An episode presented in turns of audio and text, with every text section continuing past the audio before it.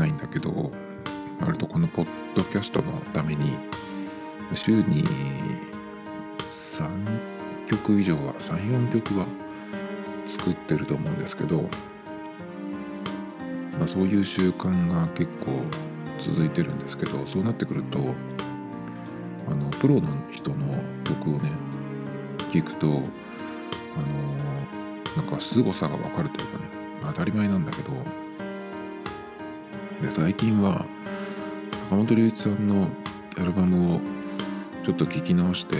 そしたらなんかやっぱね教授天才だなっていう感じでねもう誰に言ってんだって感じなんですけどあの坂本龍一さんっていうと割と最近はえっ、ー、と何ていうのかなクラシカルな雰囲気の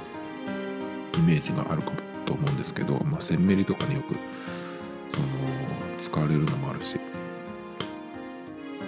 結構、まあ、そのピアノの前にいるイメージっていうのが結構あると思うんですけどそうじゃなくてそうじゃない曲も結構いっぱいあるんですね。でアルバムで言うと僕が最近聴き直したのは「キャズムっていう2003年2003年じゃないかそんなもうちょっとどうかな2000 6年くらいかな。それのもう10年以上前ですけどそのアルバムとかね聴き直すとねもうなんかそのアルバム通していろんなジャンルの曲があってよくこんなの思いつくなっていうかね。ほんと誰に向かって言ってんだって感じなんだけど。ほんと素晴らしくてやっぱね面白いですね。そういうふうにだから自分がそのこんなんでも作ってる作るその習慣ができてくるとやっぱりその凄さが分かるっていうのがそのイコールその音楽の面白さがねもっとこう分かってくるっていう感じでねまあやっててよかったなっていう感じですけど坂本龍一さんのそういうその何て言うのかなそのピアノとかそういう感じじゃない音楽アルバムで言うともう一個おすすめがあってこれはもっと古いやつなんですけど B2 ユニットってアルバムがあってこれは確かソロアルバムの2作目とかかな。もう1曲目からなんかすごいんですけど是非ねちょっと気になったら聴いてみてほしいと思うんですけどこんなアルバムをねよく作れるようになって本当に思いますね。ちなみに今日の BGM のえっとタイトルは肩ロースです。はい。でえっ、とたまにねこのポッドキャストでそのネタがなくなった時のためにニュースをなんか思いあの目についたやつをこうストックしておいてえあだこうだ言うとかっていうね、まあ、よくあるそのやり方でやり過ごすっていうのをやってるんですけどちょっと今日はローカルニュースでえっ、とですね TGC って分かりますかね？東京ガールズコレクションっていう結構もうこれ長くやってるやつなんですけどまあこれは要するにどういうイベントかっていうとあの割とねその頭の弱そうな若い子を、え芸能人を見たいだろっていうね芸能人を見せてやるよっていう感じでねカモにしているちょろいイベントなんですけどモデルとかアイドルとかね女優とかがそのただファッションショーっていう体でそのステージに出てきて歩いて帰っていくのをなんかキャーキャー言うのに、えー、お金を払って見に行くっていうイベントなんですけどでそれが最近は地方でもやってるみたいでここ静岡でもあのやってるみたいなんですね。で来年のえっ、ー、と1月11日にまた静岡でもやるそうなんですけど、えっ、ー、と1月11日にですねえっ、ー、と今公式ページを見ながら喋ってますけどオープン1時午後1時スタートが15時終わりが19時って結構長いですね。4時間もやるのかっていうすごいイベントなんですけど俺に出るのがですねなかなかえっと何ていうのかな最初はやっぱりこう地方だからこの辺呼んときゃいいだろうみたいなそういう感じかなと思ったんですけど結構あのちゃんとしてますね。今これ50音順に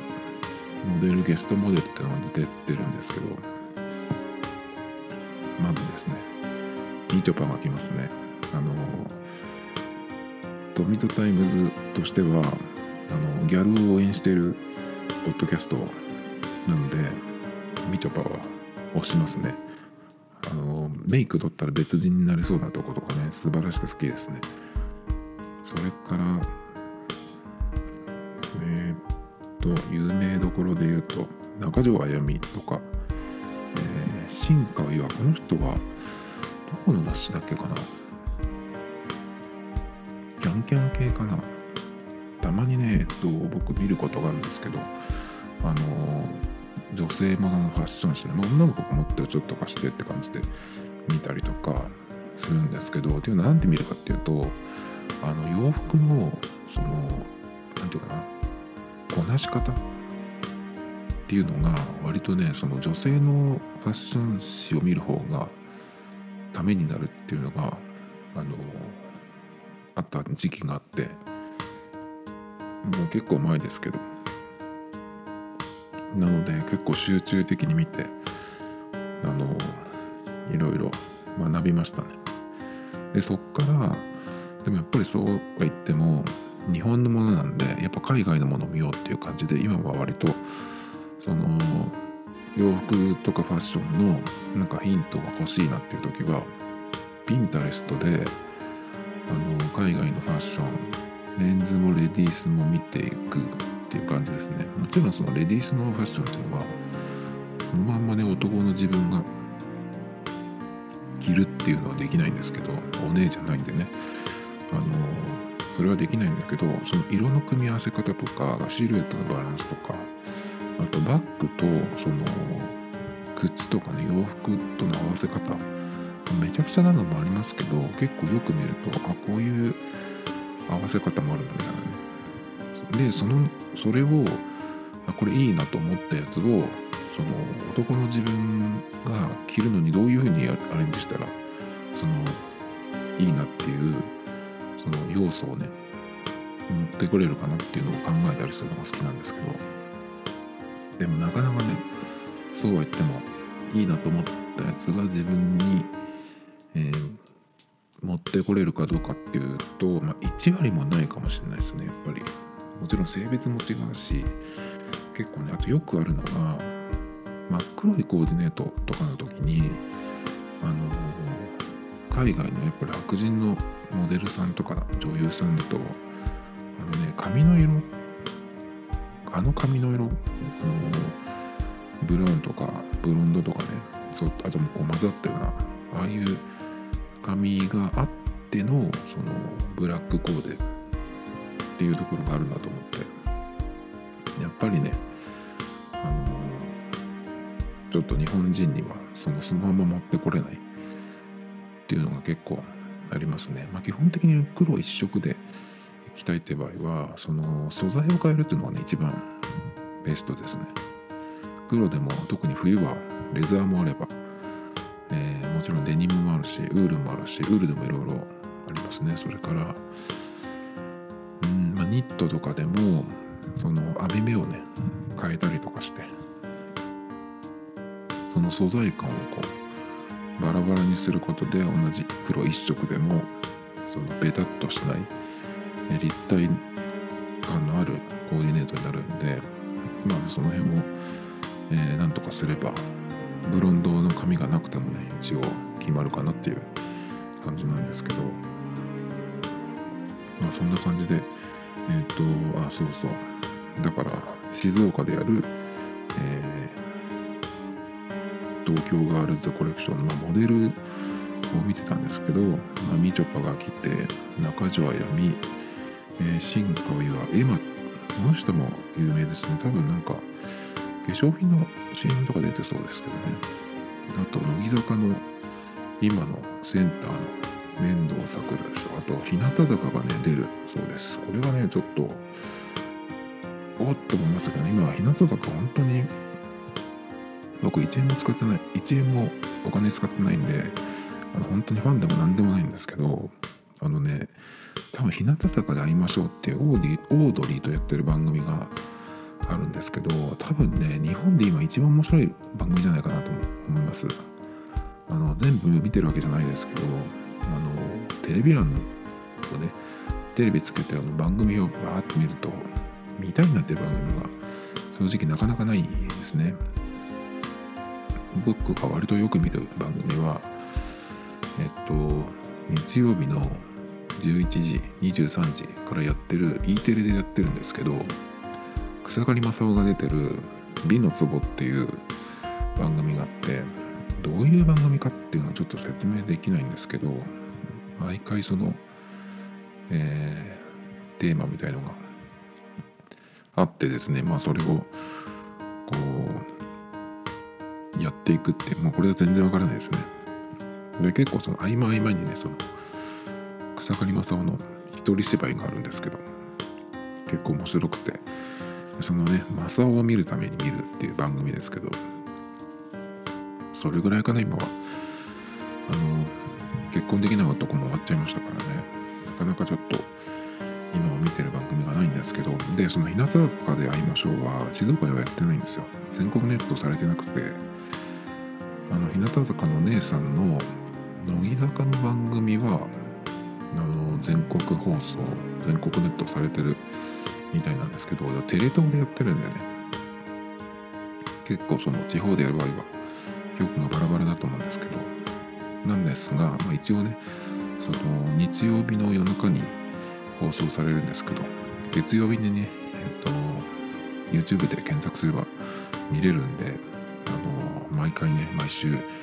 見てますけど本当にね面白いです。そこが知れない面白さです。ぜひね一度見ていただきたいと思うんですけど、まあ、そんな感じでその日向坂があ来るんだっていう感じで、えー、センターの方来ますね、まあ、結構来ます。日向坂12346人くらい来るのかな。そのなんだっけこれってあのモデルとしてランウェイに登場するっていうのがあの普通なんですけど日向坂はなんかライブもやるらしいですね。すごいですね。今このこの状態でこんなところにも来るってなかなかすごいなと思いますけど。雪ぽよも来ますね。雪ぽよは怖そうですよね。あとですね気になったのはえっ、ー、とライブをやる他のグループ e ガールズが出るんですけど e ガールズなんか金髪の人がいないと。誰だか分かんないですね。あとはえー、アッキーナ南アキナ。それから名前がねちょっとこの人がどういう人なんだろうっていう感じで気になったのがメンズのモデルなんですけどバンダリアサヤっていうのかな。ちょっとねこの名前に惹かれますね。それからですねカリナが出ましたね。カリナといえばあれですけどあれがあってもこういうところにあの出るっていうのはねすごいですね。でこんなことは別に本当はどうでもいいんですよ。まあ静岡で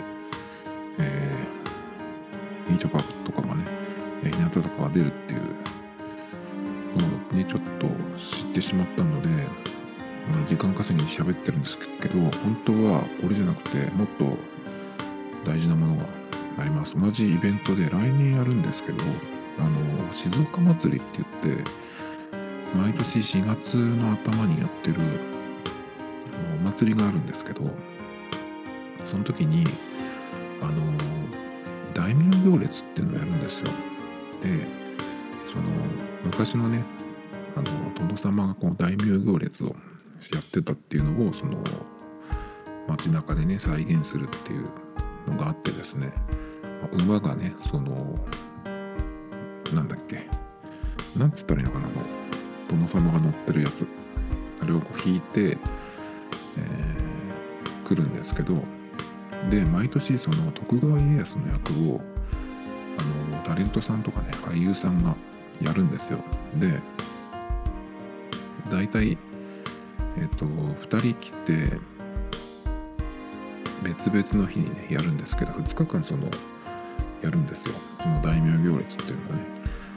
で今年誰がやるかっていうと俳優の前川康樹さんと加藤亮です。僕の最近の変顔をするならこの人っていうのがあるんですけど例えばその傘さして夜道を帰ってくる時に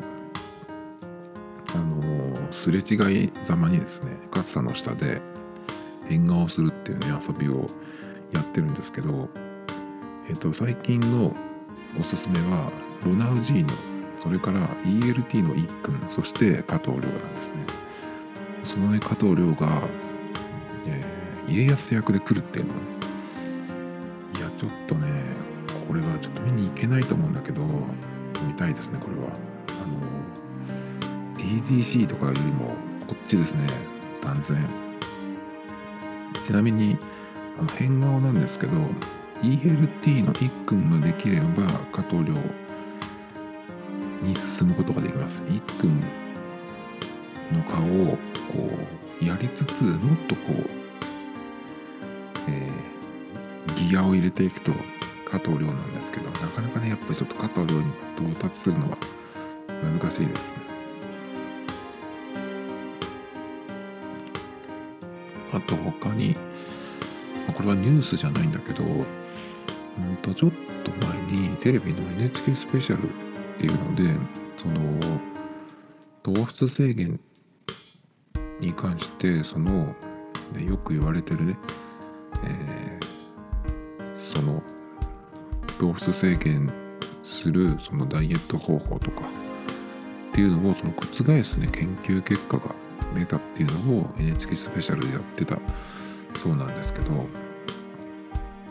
でそれっていうのは映画の書いてあったやつを読みますけど糖質こそが人間の活動で最も重要なエネルギー源です。それを制限することは深刻な病気リスクの高まりを意味しますっていうのが、えー、とアメリカシモンズ大学教授のテレサ・ハン博士がそのそういうね、えーまあ、研究結果を発表したみたいな感じなんですけど、え、ー、と今これをちょっとさっと読んでるんですが、まあ、なぜそれが、えー、そうなのかっていうのはねちょっとそこまで詳しくは書いてないんですけどあ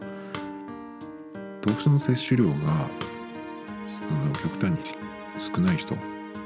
と標準的な人を比べるとその少ない人の方死亡率の1.3倍以上に高まったっていうちょっとなんか微妙な数字なんですけど2倍とかねほんと桁が違うとかだったらまあでも1.3倍ってどうなのって感じですけど。だけどなんかこういうその糖質制限の話が来た後にそのここまでじゃなくてもちょいちょいねあのいやいやご飯とかその炭水化物っていうのが必要なんだよとかねよくあるのがそのお米には炭水化物糖質だけじゃなくて食物繊維も含まれてるからその便秘とかねその腸の健康にも大事ですよみたいなねこと言ったりとかねするんですけどあのなんかこういうのもテレビでやるっていうのを見るとなんかそのやっぱりお米とかねその作ってる農家に対するなんか配慮みたいなそういうのがあってこういうのを定期的にやってるのかなっていう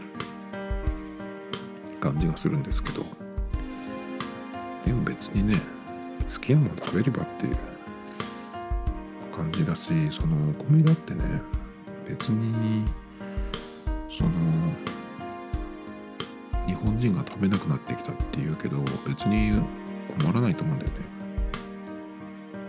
日本の米がすごいいいんだったら海外に輸出して高く売ればいいし。で今ね実はなんか日本のお米が一番そのうまいっていうわけじゃなくてタイ米なんかも全然うまいとかって言ってるんですよ。っていうのは何でかっていうとその日本のコシヒカリとかの稲を持っていって海外でもね生産してるらしいんで結局はまあ一緒っていうかね変わらないみたいな。タイ米超うまいっていうのも聞いたことあるんですけどあの牛肉とかと一緒ですよね。和牛と国産牛の違いとか結局その、えー、元は同じでどこに今住んでるかみたいなどこで生きてるかの違いだけっていうこともあったりするんでなんかあんまりやっぱりこういうのをねテレビで見ても、うん、まああんまり気にしなくていいんじゃないかなと思いますね。まあ、この間この食と健康みたいな話をしたんですけどやっぱりねその食事だけで健康になるとか痩せるとかっていうのはなかなかありえないかなと思います。やっぱり走るぐらいの、え、激しい運動ができるかどうかそのそういう習慣を、え、自分でやるかどうかそれだけじゃないかなと思うんですよね。だから走れなくなるとまああの走れなくなると物も食べれなくなるし食べれなくなればね、えー、体も動かないですし。っていうことでまああんまりこういうのはまあまた出てくると思うんですけどあんま気にしなくていいかなと思います。そうあと、えー、今日アップルからポッドキャストに関してのメールが来てたんですけど、えー、とまずねプレイあえっ、ー、とアレクサでアップルのポッドキャストが、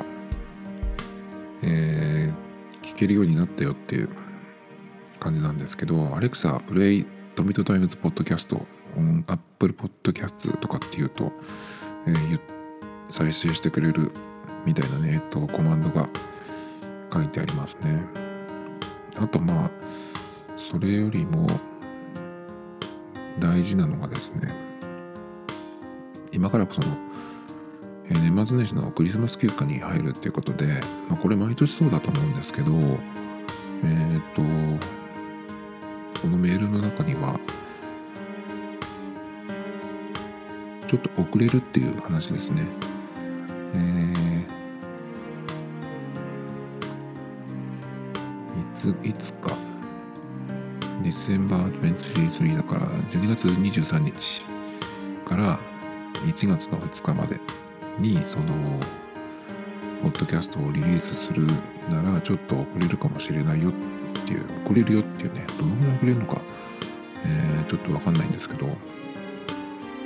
これは基本的に、えーと、アンカーにアップロードして、えー、それ経由であの RSS で Apple のポッドキャストにも公開されてるんですけどどうなんのかな？ちょっとね、えー、まあアンカーでやった後にどのぐらいちゃんと公開されてるかっていうのをちょっと見てみないとわからないんですけどここにですねその If you plan to release news shows in December be aware of delays in the review バーって書いてあるんですけど if じゃねえよっていう感じでねこっちは毎日やってんだよっていう感じであのちょっと言っちゃいますけどもで毎日やってるような人って他にいるのかな？ニュース系の海外のえっ、とものとか日本でも僕昔なんか日経新聞ですとか聞いてたんですけどさすがに今はポッドキャストではやってないかもしれないですけどね、まあ、結構ニュース系のやつは毎日やってたりとかするんで、まあ、年末年始ね23日っていうと日本のそのビジネスデーえっ、ー、と、なんて言うんだっけ。営業日か。営業日で言うと23日とかからも休みになるっていうのはちょっとね日本の、えーと、カレンダー的にはちょっと早いですよね。で明けて1月の2日までが一応その休みっていう風にねアップルの方は言ってるので、まあ、その辺はちょっと早いんですけどどうなんだろう。な23日とあと10日ぐらいか。ちょっとねそのこのペースで毎日更新をしていたらですねアンカーに上げた後、えー、今はちょっと僕アップルの方はチェックしてないんですけど一応その、えー、自分のやつが出てくるっていうのは確認してるあるんですけどまあなのでどうかなでもねこれポッドキャストえっ、と聞いてくれた人がどこのプラットフォームで聞いてるかっていうのはあの見られるんですよアンカーの。でそれ見るとアンカーだけで配信してた時って本当にあの全然なくて iTunes で、えーと、公開ができてできた時からちょっとずつなんか聞いてくれる人も増えてですね。なのでえっ、ー、と iTunes というか Apple の方で、えー、遅れるのか、えー、どのくらい遅れるのかまた、えーと、その期間止まっちゃうのかわからないですけど。ょっとねその辺ちゃんと見てみようかなと思います。